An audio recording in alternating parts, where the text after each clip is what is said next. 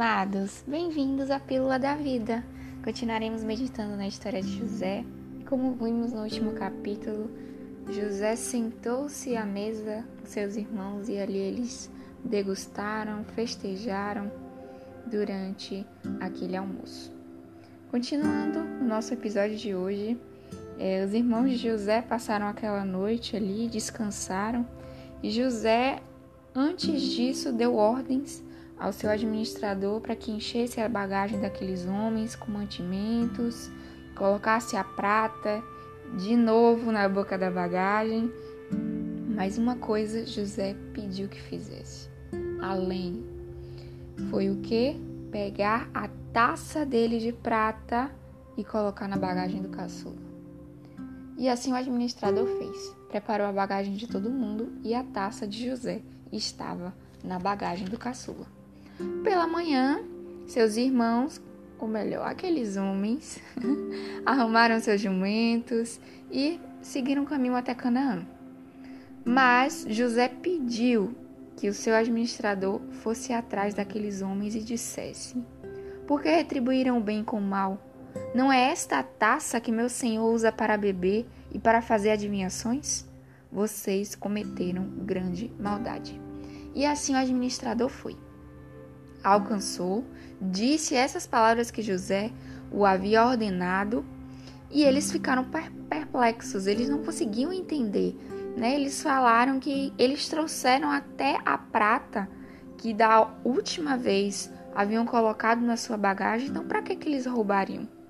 E se eles tivessem realmente roubado, era necessário que aquele que roubou fosse morto e os outros seriam servos do seu senhor. Só que o administrador disse que não.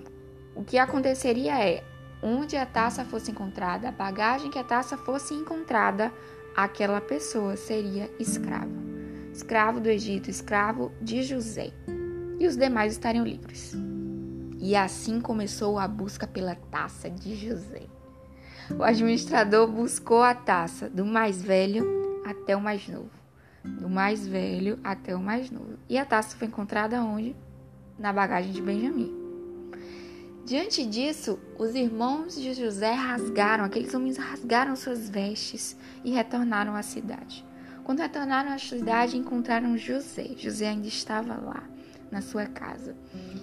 E eles se lançaram no chão e começaram a falar com José é, o que tinha acontecido. E José só questiona, né? O que foi que vocês fizeram? Vocês não sabem que um homem como eu tem poder para adivinhar? E aí o que chama mais atenção, irmãos, é justamente que Judá, quem vai conversar com José sobre aquele caso, vai ser Judá. Estão lembrados quem foi Judá? Quem era Judá? Judá foi justamente o irmão de José que é, disse a seu pai que ficaria responsável por Benjamim.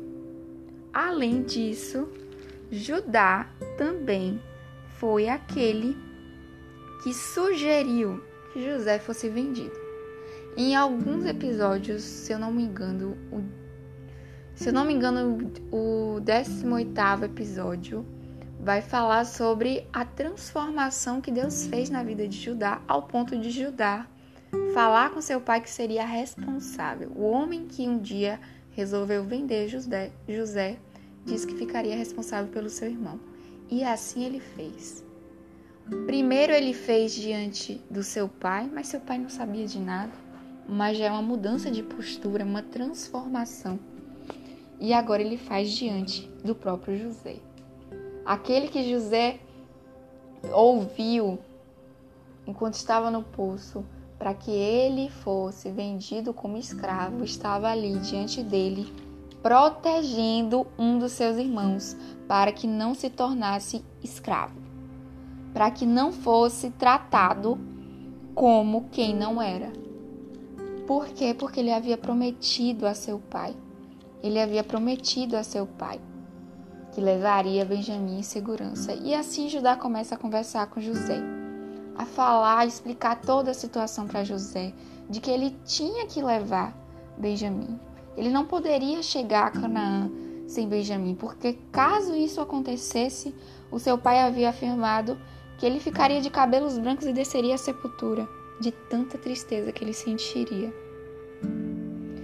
E ainda no versículo 32 do capítulo 44 diz: Além disso, teu servo garantiu a segurança do jovem a seu pai, dizendo-lhe: Se eu não trouxer de volta, suportarei essa culpa diante de ti pelo resto da minha vida. Por isso agora te peço, por favor, deixe o teu servo ficar como escravo do meu senhor no lugar do jovem e permite que ele volte para os seus irmãos. Como poderei eu voltar a meu pai sem levar o jovem comigo? Não, não posso ver o mal que sobreviria ao meu pai. Não, não posso ver o mal que sobreviria a meu pai. No início, quando José é vendido, o que acontece é que essa situação do mal que sobreviria ao pai de Jacó, ao pai de José, a Jacó, o mal que sobreveio a ele foi tão forte que ele passou dias chorando por causa de José. A palavra diz que ele chorava ao ponto de dizer: Eu vou chorar para estar à sepultura junto com meu filho. Só que Judá disse que ele não suportaria, irmãos. Ele disse: Eu não suportaria ver meu pai com esse mal. Eu não suportaria, em outras palavras, ver meu pai de novo daquele jeito. Só um homem transformado pode fazer isso. Só um homem transformado de coração. A gente vê nesse, nessa trajetória aí da história de José o quanto Deus vai transformando. Os processos vão fazendo com que as pessoas sejam transformadas. Aqueles que um dia geraram morte, agora querem gerar vida. Querem proferir, aquele que abriu um dia a boca para proferir morte, agora ele está proferindo vida. Porque Provérbios fala, né? Provérbios fala para a gente ter essa, esse cuidado, e não só Provérbios, outros trechos da Bíblia, no próprio Novo Testamento, também falam sobre a importância da língua. A língua é tratada como um leme. Ela, ela conduz a sua vida. Ou ela vai te conduzir para águas tranquilas, ou ela vai te conduzir para águas tortuosas. E assim Judá estava ali proferindo de que não suportaria ver seu pai sofrer de novo. A essa altura, José não podia mais se conter. José não podia mais se conter diante de todos ali. Ele grita e pede que todos saiam, todos saiam, todos os seus serviçais tinham que sair porque ele não estava suportando. Aquele José que chorou duas vezes diante, diante não, diante dos seus irmãos não suportou e se retira para chorar. Ele não consegue mais se retirar para chorar. Ele não conseguia mais guardar a verdade de que ele era José. Ele não era um mero administrador, um mero governador do Egito. Ele era o irmão daqueles homens. E assim todos saem e José começa a chorar tão alto que os egípcios escutam. E a notícia chega ao palácio. E José se revela aos irmãos. José se revela aos irmãos. Capítulo 45, versículo 3 nos diz: Então disse José a seus irmãos: Eu sou José. Meu pai ainda está vivo, mas os seus irmãos ficaram tão pasmados diante dele que não conseguiam responder-lhe. Cheguem mais perto, disse José a seus irmãos. Quando eles se aproximaram, disse-lhes: Eu sou José, seu irmão, aquele que vocês venderam ao Egito. Agora não se aflijam nem se recriminem por terem me vendido para cá pois foi para salvar vidas que Deus me enviou diante de vocês, adiante de vocês. Já houve dois anos de fome na terra e nos próximos cinco não haverá cultivo nem colheita. Mas Deus, mas Deus me enviou à frente de vocês para lhes preservar um remanescente nessa terra e para salvar-lhes a vida com grande livramento. Assim, não foram vocês que me enviaram para cá, mas sim o próprio Deus ele me tornou ministro do Faraó, me fez administrador de todo o palácio e governador de todo o Egito. E governador de todo o Egito. Aqui faz sentido. tudo que José passou, quando ele está diante dos seus irmãos, ele se revela. Ele tira as escamas e ele diz: Olhem, cheguem mais perto, olhem que vocês vão me reconhecer. Eu sou José. Deus transforma. Deus tem um propósito maior do que nós podemos imaginar. Naquele instante, José não, não suporta tamanha emoção, porque ele reconhece diante dos seus irmãos que tinha um propósito para que ele estivesse ali. Em nenhum momento foram os irmãos de José que o enviaram para lá, mas o próprio Deus. Eu não sei o que você tem passado, eu não sei o que você tem vivido. Eu não sei se teve algum Judá na sua vida que um dia falou palavras que feriram o seu coração, que te fizeram sentir pequeno, que te fizeram aparentemente sair da rota que um dia você imaginou para sua vida. Mas eu quero te dizer que o Senhor é poderoso para fazer infinitamente mais e que você, você não saiu da rota não saiu da rota, porque Deus ele faz com que todas as situações das nossas vidas cooperem para o nosso bem, desde que nós o reconheçamos e vejamos o agir dele. Se José não tivesse reconhecido a presença de Deus, ele seria um homem amargurado.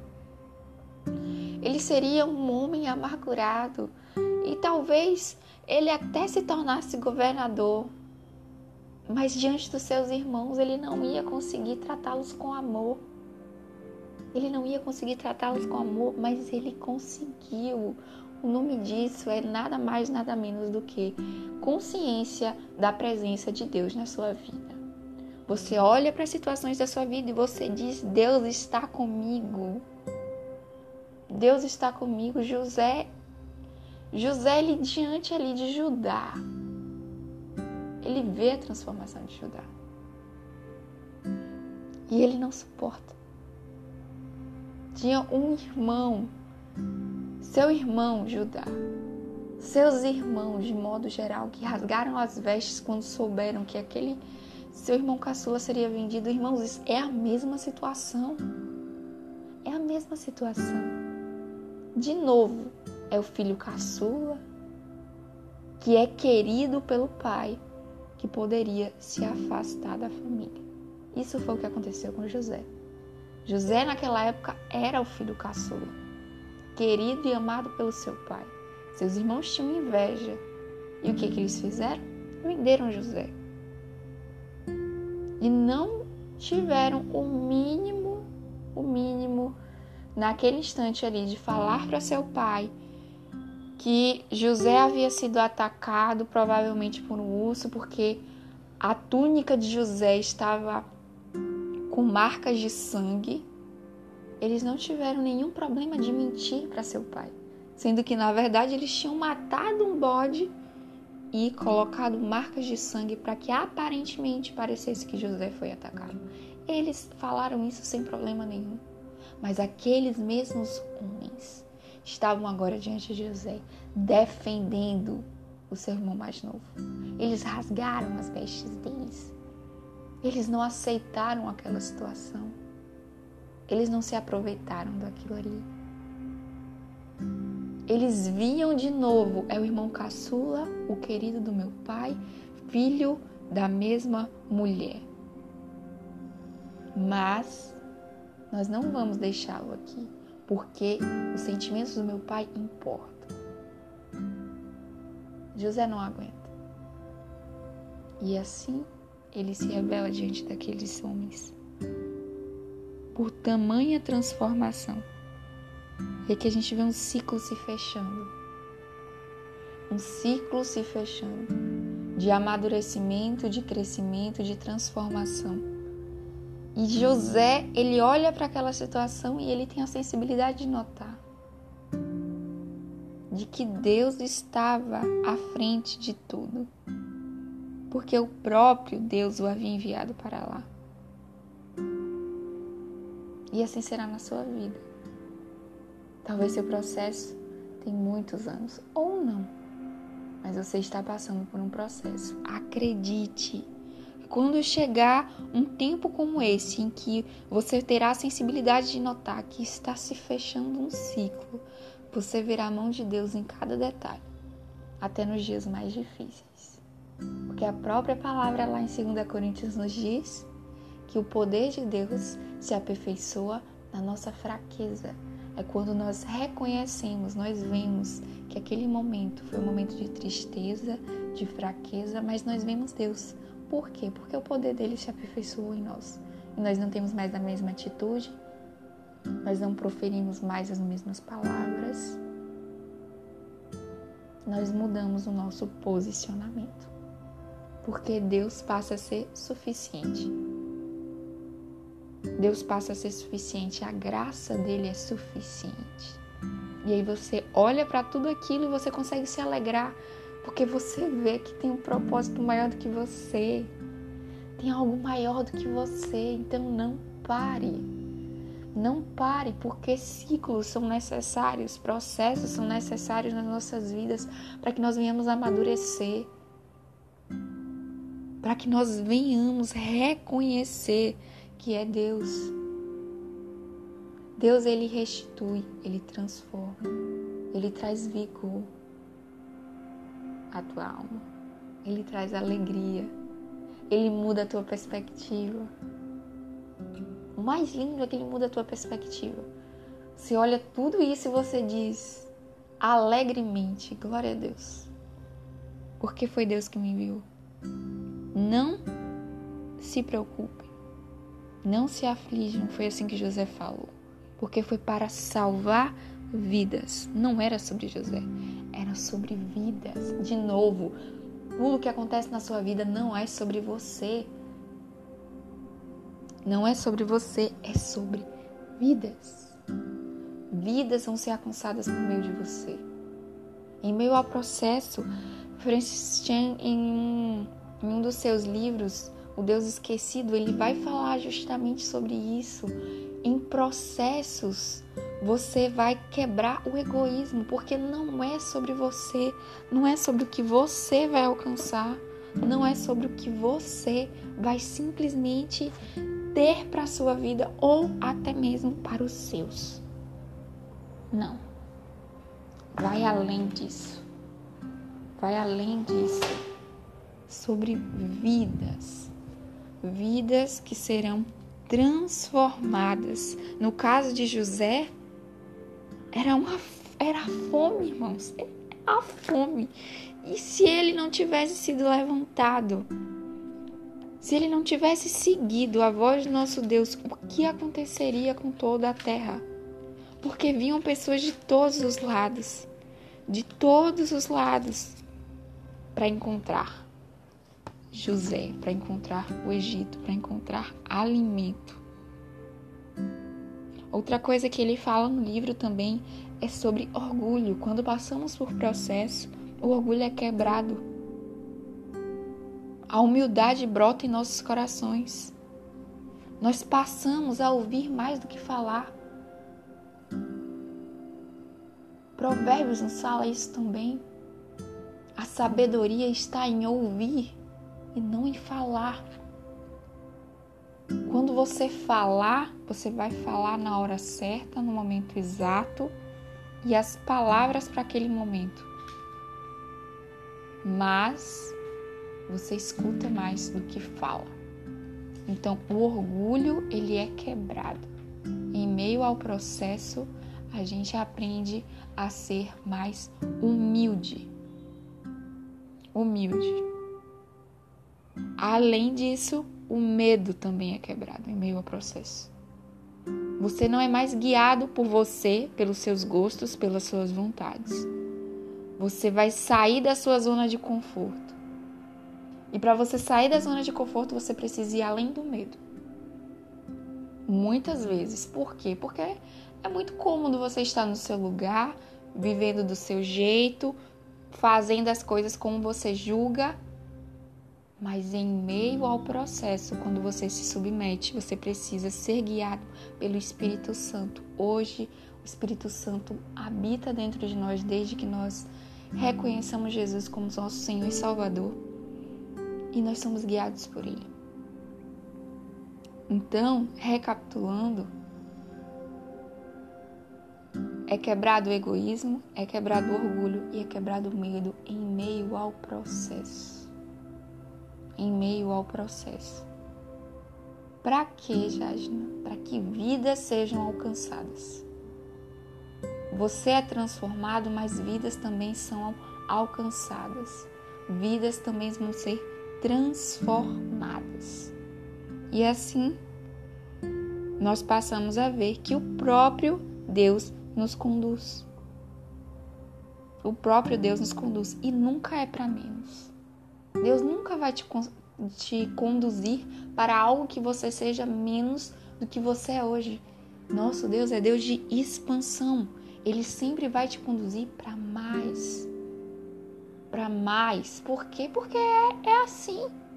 O nosso Deus é assim. Ele é, um, ele é um Deus criador. Ele é um Deus criador. Ele cria e tudo se faz. Ele fala e tudo se faz. Tanto é que José diz, ele, ele, quem? Deus, versículo 8, capítulo 45. Ele me tornou ministro do faraó. Me fez administrador de todo o palácio e governador de todo o Egito. Entendam. Ministro do faraó é algo pessoal. Conexão. José se conecta com uma pessoa extremamente importante no Egito, que era o próprio faraó, e ele se torna ministro do faraó. José se torna administrador do palácio. De novo, primeiro era ministro do faraó, depois aumenta mais um pouquinho a sua zona de administração e ele se torna administrador do palácio por último, governador do Egito. Entendam como três círculos, um dentro de cada um. O primeiro círculo é aquele círculo menor que diz: Eu sou ministro do Faraó. O segundo círculo, administrador de todo o palácio. E o terceiro círculo, governador de todo o Egito. Para que que isso acontece? Para que a glória de Deus seja revelada. O próprio Deus estava sendo revelado ali para aquele povo no Egito e porque Deus tinha propósito com seu povo.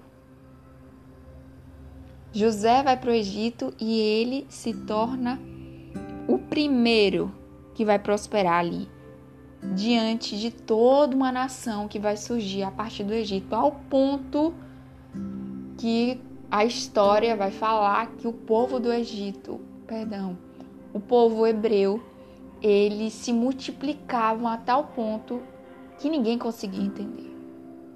Ninguém conseguia entender. Então tinha um propósito. E além de José, e além da família de Jacó, mas falava de uma nação.